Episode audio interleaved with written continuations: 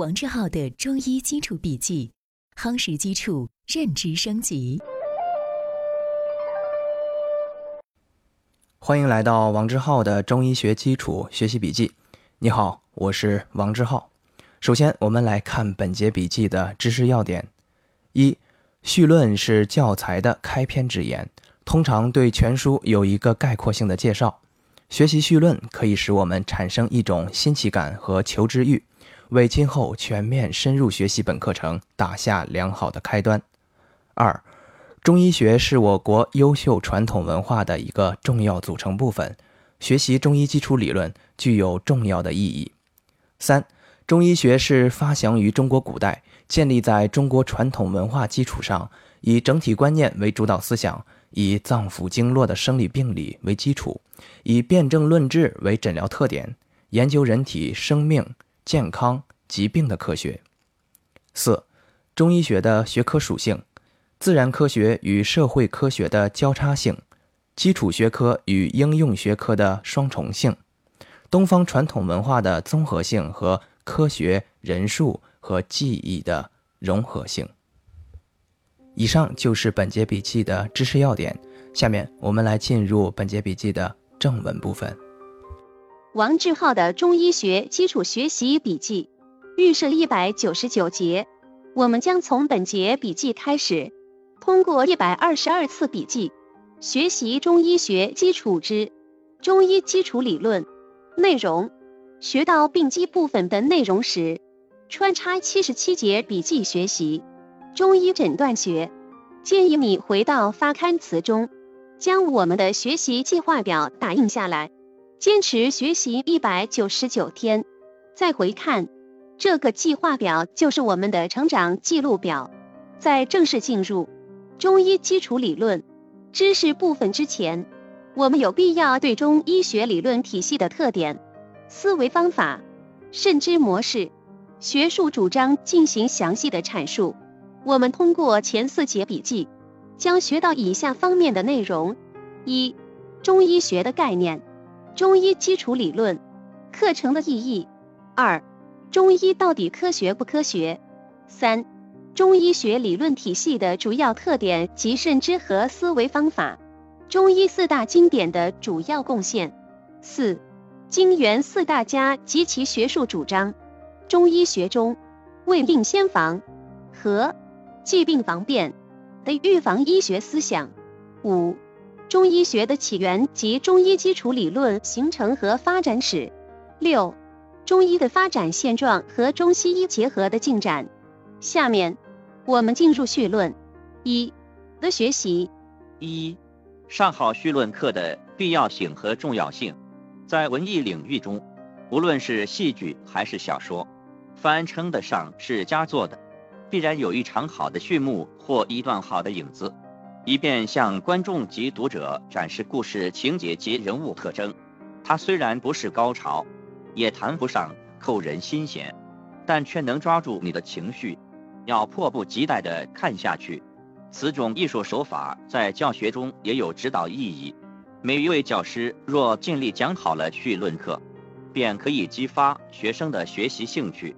如果学生对你所讲授的课程产生了极大的兴趣，力求认识这门课程，想要掌握这门课程的知识，有了这种欲望，那么他就表现出学习这门课程的积极性和主观能动性。讲好了绪论课，就能把学生引入一个区别于他已知的一个崭新的知识领域之中，使他产生一种新奇感，感到有东西可学，有学习的需求。这样就初步培养起学生学习该课程的兴趣，产生求知欲。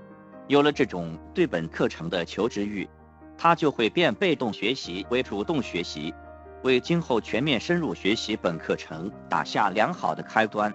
序论是教材的开篇之言，通常对全书有一个概括性的介绍，包括内容的设置、该学科的发展简史、与相关学科的联系。和今后的发展方向及动态，但与随后的教学内容相比，由于理论性较强，其内容和教学目标往往不被重视，一带而过，或只是让学生自学了事。但还好，我在学习中医基础理论时候，我们的授课教师安海燕老师详细的讲解了绪论部分的内容。在此向我的老师安老师和我的母校南方医科大学致敬。我将从四次笔记详细的整理相关内容，力求帮助你迈好这眼下第一步。相信通过这四节有关绪论或导论的学习，我们能够对外界存在的偏见做出合理客观的认知，不再迷茫，不再愤怒，因见多而不怪，因求知而从容。二、中医基础理论。课程的意义，中医学是中华民族在长期的生产实践和生活中逐渐积累、不断发展而形成的具有独特理论风格和丰富诊疗经验的传统医学体系。它属于生命科学的范畴，涵盖了自然科学和社会科学两部分内容。它具有科学、系统、完整的理论体系。是我国优秀传统文化的一个重要组成部分。对于专科同学来说，中医基础理论是专升本考试两门课程中的唯一一门与专业相关的课程，在关系着毕业后获取上岗职业资格的职业医师考试中占较大的比例。对于专科和本科学生来说，本课程是考研必考的科目。对于在校生及社会上的中医药领域相关人人志士来说，本课程是指导临床实践工作的基本理论核心。对于本行业和其他行业的中医爱好者乃至于大众来说，本课程可以为大家树立良好的健康理念，还能够帮助我们把握较好的中医预防医学思想，甚至在养生保健方面也发挥重要的作用。总之，学习中医基础理论具有重要的意义。三、中医学的定义：中医学是发祥于中国古代，建立在中国传统文化基础上，以整体观念为主导思想，以脏腑经络的生理病理为基础，以辨证论治为诊疗特点，研究人体生命、健康、疾病的科学。先来看定义的前半句话：中医学是发祥于中国古代。建立在中国传统文化基础上的科学，中国古代告诉了我们中医学的地域观念中国和时间观念代，但这句话不足以概括中医学的完整定义。此外，还有其文化方面的范畴。医学是建立在中国传统文化基础上的科学，它是文化医学。医学南京，为什么说中医学医学南京呢？医学是从教材本身来看的。是指，倘若我们是为了考试、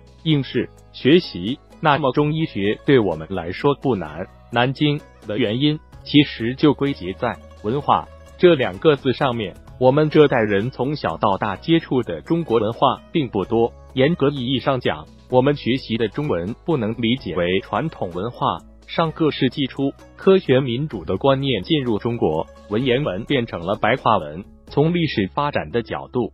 这是一种进步。换一种角度看，诸如打倒孔家店这种偏激的言论，对于中国文化的传承或多或少的带来了消极的影响。民族虚无主义将国学的知识虚化、淡化，大多数人将国学的经典的东西看作了虚无浮云。而尔，中国之所以为中国，是因为我们有几千年的中国文化。对于中外文化的争论，直到今天仍积变不休。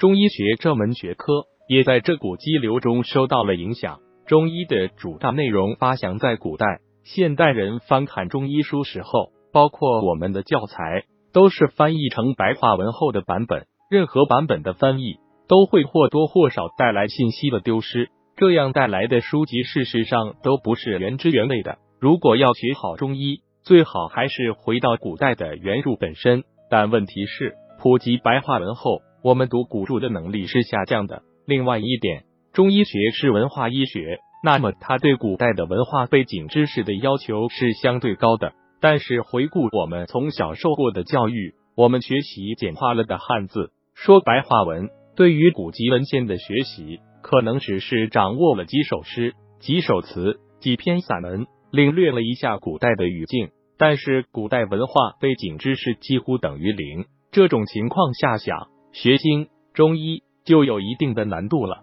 这就提示我们，仅仅学完了教材知识，其实还不够，要回到古籍文献去深化。我在后面的笔记中会尽己之力，将查询到的古籍原文备注到概念的后面，在帮助你全面深度学习的同时，为你省时省力。永远记得，我们的目标不能仅仅局限于应试教育，我们还有更重要的事去做。我们来接着看定义。中医学以整体观念为主导思想，以辩证论治为诊疗特点。我们注意到定义中的两个关键词：整体观念和辩证论治，实际上就是中医学的基本特点。在这里，我们记住这八个字即可。具体的内容，我们将在学习完中医学的哲学基础后，从第二十二节笔记开始，回过头来，通过四次笔记，详细论述中医学的主要特点。我们现在仅简要的分析一下什么是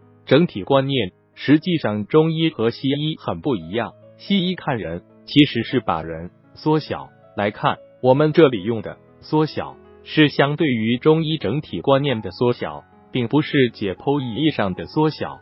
中西医文化背景不同，没有孰高孰低，也没有孰褒孰贬。后面的中西医比较亦是如此，仅在此统一阐述。在后面恕不再一一解释。西医将中医缩小到微观来看，研究细胞、研究分子更甚；而中医是把人放大来看，看整体。比如一个人局部有病，中医除了关注这个局部之外，会把这个疾病放到人的整体之中，将整体当作参照系，研究疾病在人的整体中处于什么样的状态。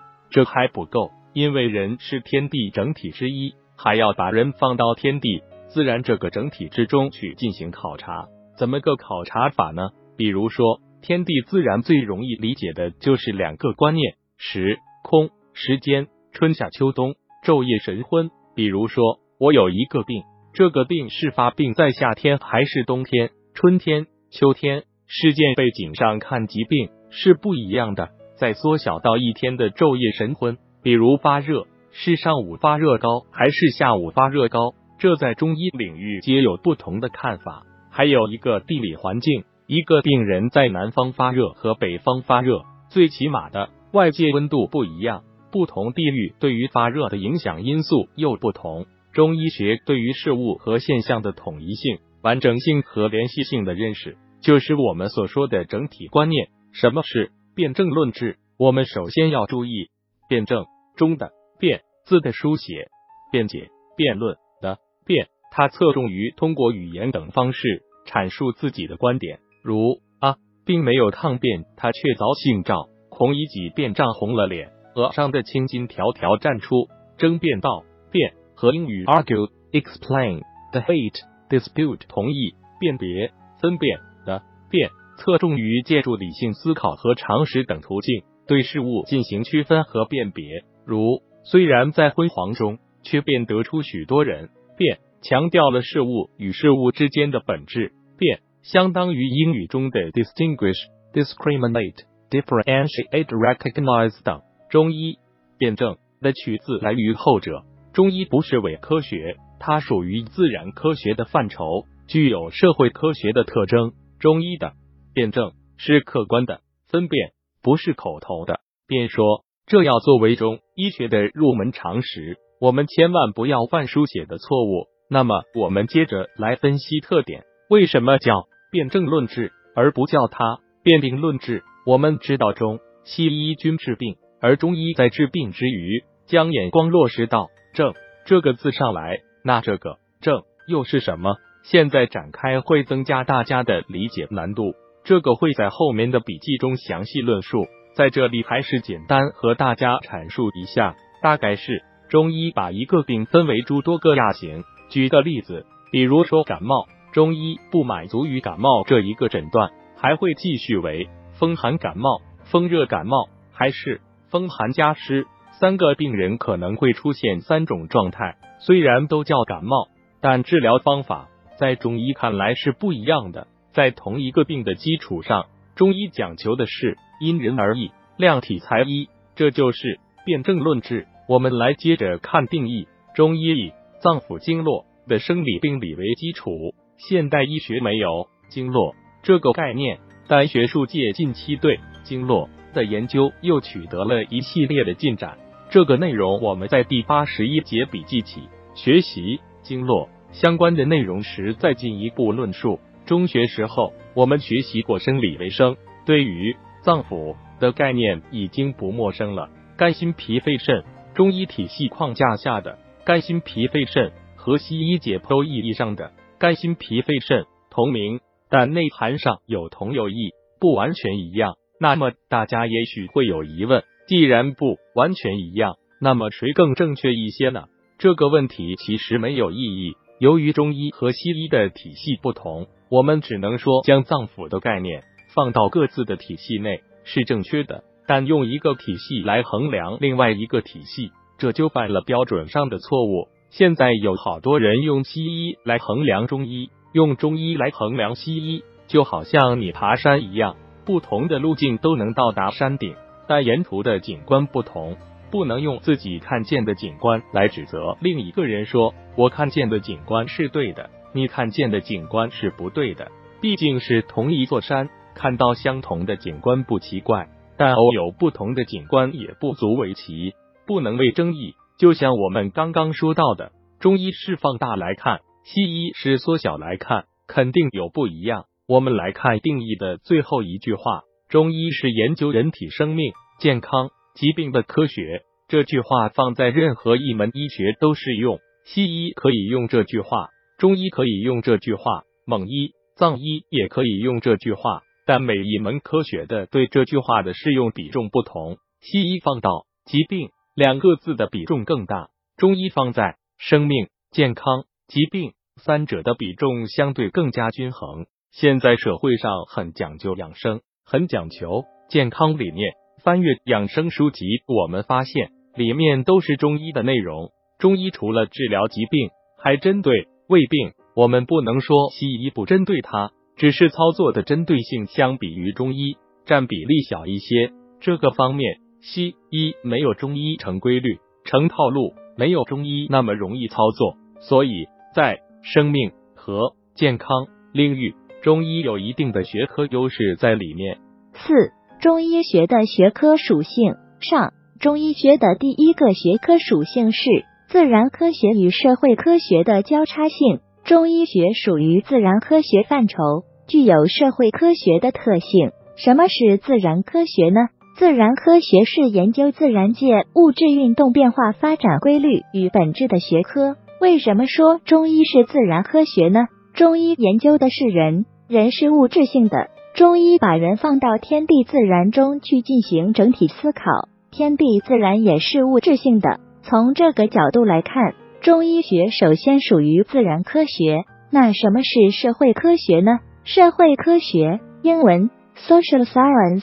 是关于社会事物的本质及其规律的系统性科学，是科学的研究人类社会现象的模型科学。为什么说中医具有社会科学的特性呢？社会科学讲的是社会的发展运动变化，人是有社会性的，人是构成社会的基本要素，人的本质是一切社会关系的总和。和研究物理化学等学科不一样，医学研究的是人。所以肯定或多或少都带有社会性，这一点西医学和中医学是一样的，都是研究人。人有心理，我们注意到人们将心理学划分到社会科学范畴，人有心理就不可避免带有社会科学痕迹。但是在中医这里还多了一块哲学。我们以前学的自然科学有没有哲学背景呢？有的。但往往哲学背景隐在背后，没有浮出台面。但中医学的哲学作为背景，既有隐在背后的，也有浮出台面的部分。换句话讲，中医学的哲学内容比其他自然科学明显很多，因为它浮出来了。自然科学与社会科学的交叉中，中医相比于其他科学，社会科学在中医领域的所占比例较大。基于上述。社会上存在着这样一种议论：中医到底科学不科学？我们先来分析这个问题是因何而起。我可以很确切的讲，所有提出上面这个问题的人，或心里存在这样疑惑的人，是用纯自然科学的标准来衡量中医。纯自然科学又分为系统科学、还原分析科学。确切的讲，正是因为拿还原分析科学的眼光来审视中医，才会产生中医到底是不是科学。的疑问，我们刚才阐述了，中医具有自然科学与社会科学的交叉性，当然不能是完全符合纯自然科学所有的标准，因为中医除了有自然科学外，还有社会科学。自然科学和社会科学都属于科学，从这个意义上，中医属于科学。当用纯自然科学小分支的标准来衡量中医，并据此来否定中医。这个立场显然是不成立的。当我们理清楚了这之间的逻辑关系，上面的问题自然也就能解答了。中医学的第二个学科属性是基础学科与应用学科的双重性。所谓基础学科，是指研究社会基本发展规律、提供人类生存与发展基本知识的学科。简单来说，基础学科就是寻找各种问题的为什么。对应地应用学科也是三个字，怎么办？碰到问题了，我怎么解决？就是应用学科。同学们也许有疑问：中医学既然是兼有基础学科与应用学科的双重性，那么哪一个学科所占的比重大？答案是应用科学。那西医呢？基础医学，因为中医学是文化科学，西医学是实验科学。一般来说。实验科学根据试验结果得出的倾向性结论形成假说，在多种假说中选取一种最有说服力的相对肯定下来，纳入教材。随着时间的推移，发现这个假说可能存在问题，便会有更有说服力的新假说来取代原有假说。所以从这个角度讲，西医在基础学科属性中的比例较大一些，与之方向相反。中医学是从临床实践中来，先有医学经验，然后再进行理论组合，组合的成果就是我们在学的《中医基础理论》这本书。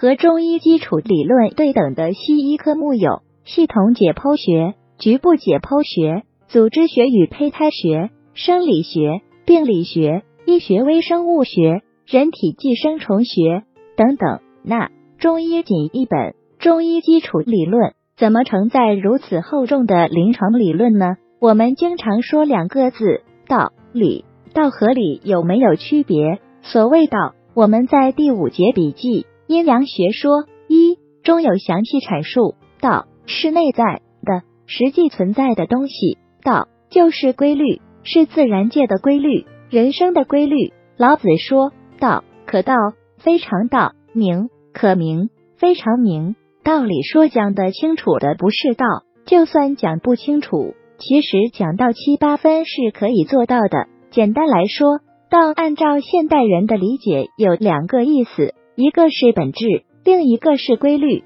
天地自然的本质和天地自然的规律就是道。另外一个理是指具体的东西，比如说西医的某一个细胞中的细胞器有什么功能，这就是中医意义上的理。有些人说中医不讲理，其实不然，中医是讲理的，只不过和西医不一样。中医往往是道和理结合着讲的，现代自然科学讲的是很具体的理，中医讲的是以天道推人道，先寻找天地自然的规律，按照大规律再推出小规律，小规律服从大规律，所以中医的理是服从于道的。换句话说，中医是论道之属。我们经常说医学、医术、医道，中医学严格意义上讲是医道范畴的。医道是包括医学和医术的。我们现在讲，我们学习的是中医学，实际上这里说的看似降了格的名字，代表的就是古代的医道。那么，我们再回到这个问题：中医仅一本中医基础理论。怎么承载如此厚重的临床理论？表面意义上是一本，实际上，我们需要了解的还有更多。很多人说学中医需要悟性，那什么是悟性？其实就是道和理方面大规律，通过教材告诉你了。小规律需要自己去阅读文献，去回到临床，去整合推导。中医人思维理念是不需要事无巨细全部告诉你，需要自己多去悟，带有思考的学习。这是我们中国人的思维方式，事无巨细全部告知。是西方人的思维方式，所以就出现了和中医基础理论对等的西医科目特别多的情况。这里的中西医比较是思维方式存在不同。还是那句话，并没有孰高孰低，也没有孰褒孰贬。我们只是阐述这样一种理念：学习中医要用中医的思维方式。问题是我们从小接受的教育就是事无巨细皆告知。的西方人或者我们叫现代思维方式，觉得只有这样我才能学懂，所以才会对中医产生诸多疑问。我希望通过上面的解释，表达清楚了问题的来源，解决了你内心的疑惑。中医学的第三个学科属性是东方传统文化的综合性。中医学受到古代哲学的深刻影响，是多学科交互渗透的产物。第四个学科属性是科学、人数和记忆的融合性。这两部分的内容，我们放在下一节笔记中再议。以上是今天的正文部分。为了方便我们的共同学习，我将今天的主要内容绘制成了一幅思维导图，请你试着先不看文稿，仅通过思维导图回想我们本节笔记的内容，然后翻看文稿中的知识要点和正文内容。把自己没有掌握的知识点对应落实，将学到的新知附着在思维导图上，印在脑海里。好，这是本节笔记的第三个部分——思维导图部分。今天本节笔记留给你的思考提示：两个问题：一、中医学理论体系形成的标志是什么？二、传统文化对中医具有深刻的影响。那么，道家、儒家、兵家各倡导什么理念？请你静心回顾。认真思考，希望今天是美好的一天，你我都能共同进步一点点。我们明天见。